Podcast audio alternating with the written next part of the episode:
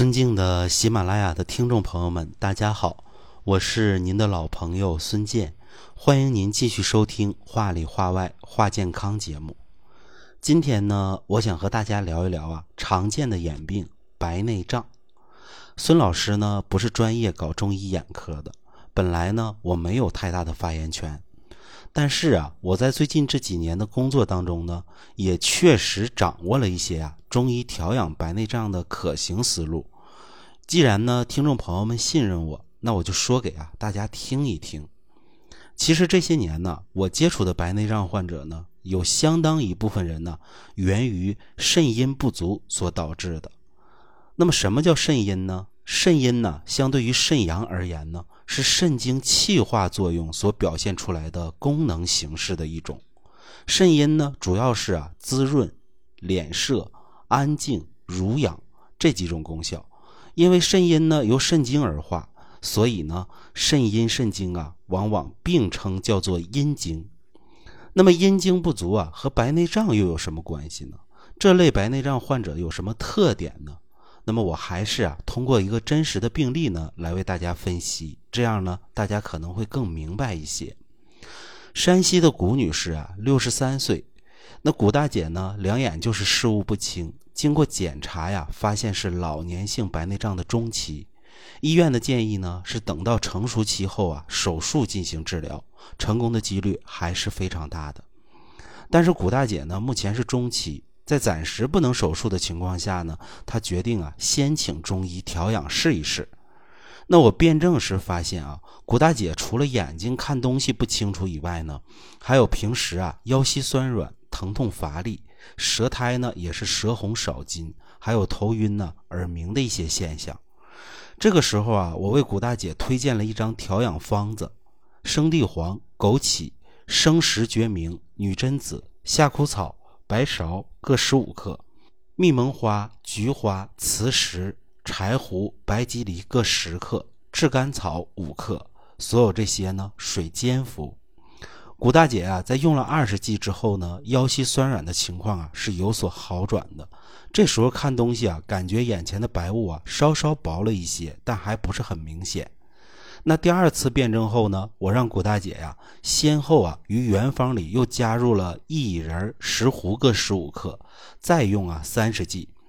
这三十剂用完后呢，我让古大姐啊去眼科做一下检查，因为检查结果啊更能说明问题。检查结果显示啊，古大姐的眼底浑浊呀已经被有效吸收了一部分，眼睛看东西啊也基本上清晰了，眼前的白雾呢也散得差不多了。其实古大姐这个检查结果啊，已经非常好了。按照西医的说法呢，按照目前她的眼睛检查状态呢，已经基本上啊不太需要手术了。但是呢，为了稳定视力啊，第三次辩证啊，我还是指导呢，让古大姐啊继续坚持服用二十剂。那么古大姐呢，现在啊视力比较稳定，腰膝酸软、疼痛乏力、耳鸣的现象呢已经没有了。古大姐啊，也没有想到自己的白内障啊能用中草药稳定住，而且呢，复查后啊，医生啊说她的情况确实是不错的，复发的几率呢也不是很大。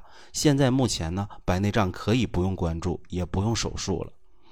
那听到这里啊，可能有的听众会想啊，中医汤药能调白内障？孙老师你就吹吧，现代医学必须用手术才能治好的病，你喝汤药怎么可能奏效呢？对此啊，你还真就别抬杠。中医眼科调养白内障的例子啊，比比皆是。刚才啊，我说的古大姐的这个病例呢，是我经历的，而且古大姐应用的方子呢，是我爷爷啊行医笔记中记录的。此方呢，在我老家呀，至少啊也有几百人用过，效果呢都是不错的。而且呢，古大姐用的这个方法呢，还是诸多验方中的一种。还有很多方子，因为节目时间问题，我就不给大家细说了。当然了，如今这个时候啊，白内障的治疗的确是以手术为主了，而且呢，效果非常好，立竿见影。那中医调养呢，的确只能作为辅助，但是呢，这不代表啊，中医调养白内障完全没有价值。我开篇曾提到啊，肾阴不足，考虑是诱发白内障的原因之一。古大姐的这个情况呢，就有明显的肾阴不足的一个倾向了。你看啊，他平时腰膝酸软乏力、耳鸣头晕、舌红少津，这些啊都可以看成是肾中阴精不足的一种表现。就辩证来说呀，这是十分明显的。那么接下来的问题是呢，肾阴不足这个状态怎么就会引起白内障呢？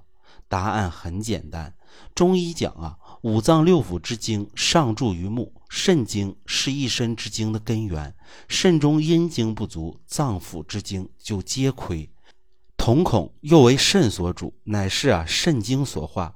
所以，如果一个人肾中阴精不足，则必然呢目失所养。同时呢，阴经亏虚就会啊生内热，内热耗伤肝阴肝血，就会使得肝气不平，肝经虚热上犯，于是啊会进一步的伤害双眼。就这样啊，白内障才会逐渐的形成。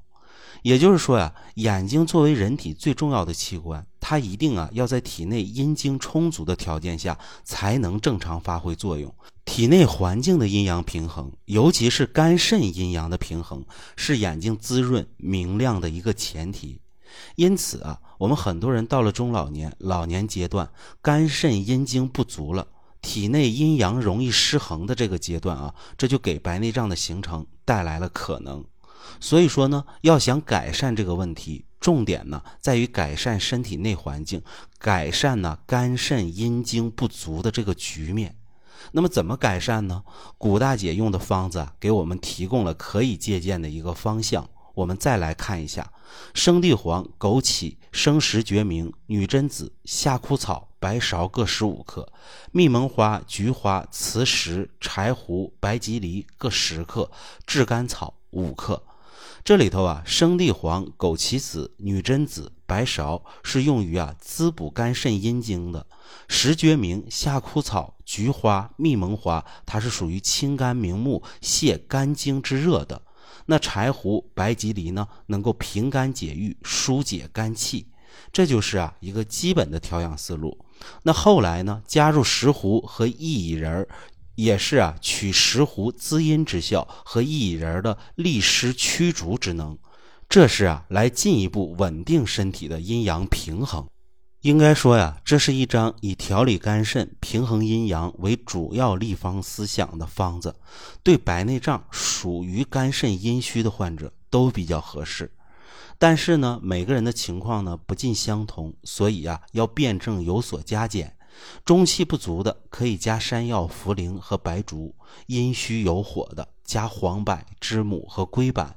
这就是啊孙老师传达的辩证施养、一人一方的一个原则，必须根据每个人不同体质进行辩证后，才可以呀精准调养。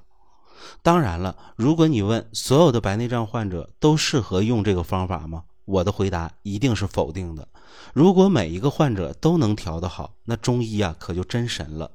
事实上啊，这中医啊确实做不到这一点。正因为啊现在中医做不到这一点，所以呢，对于某些在一定范围内可以见到效果的经验方子，我们才要格外的重视，并且呢要加以啊研究和整理。这是我们每一个中医人呢都应该肩负起来的职责。那我今天呢，把这个白内障的经验方子和大家分享出来，也是啊，供听众朋友借鉴和参考。我自己的经验是呢，利用滋补肝肾之阴的办法，对于啊辩证属于肝肾阴虚的白内障患者，这个方子确实是有好处的。纵然达不到啊彻底扭转，但是对于保护视力、延缓发展、提高我们的生活质量，也是有好处的。因为中医调节的是人的内环境，而眼睛视力的好坏呢，又恰恰基于人体内环境的好坏。那么我建议呢，有需要的听众朋友啊，收藏一下孙老师这期节目讲的方子，有机会的话呢，在中医师的辩证指导下来借鉴和应用。那么好的，今天呢，关于眼睛和白内障的问题呢，咱们就聊到这里。如果您有任何问题呢，可以随时在评论区留言，孙老师啊会第一时间给您回复。那我们下期节目接着聊。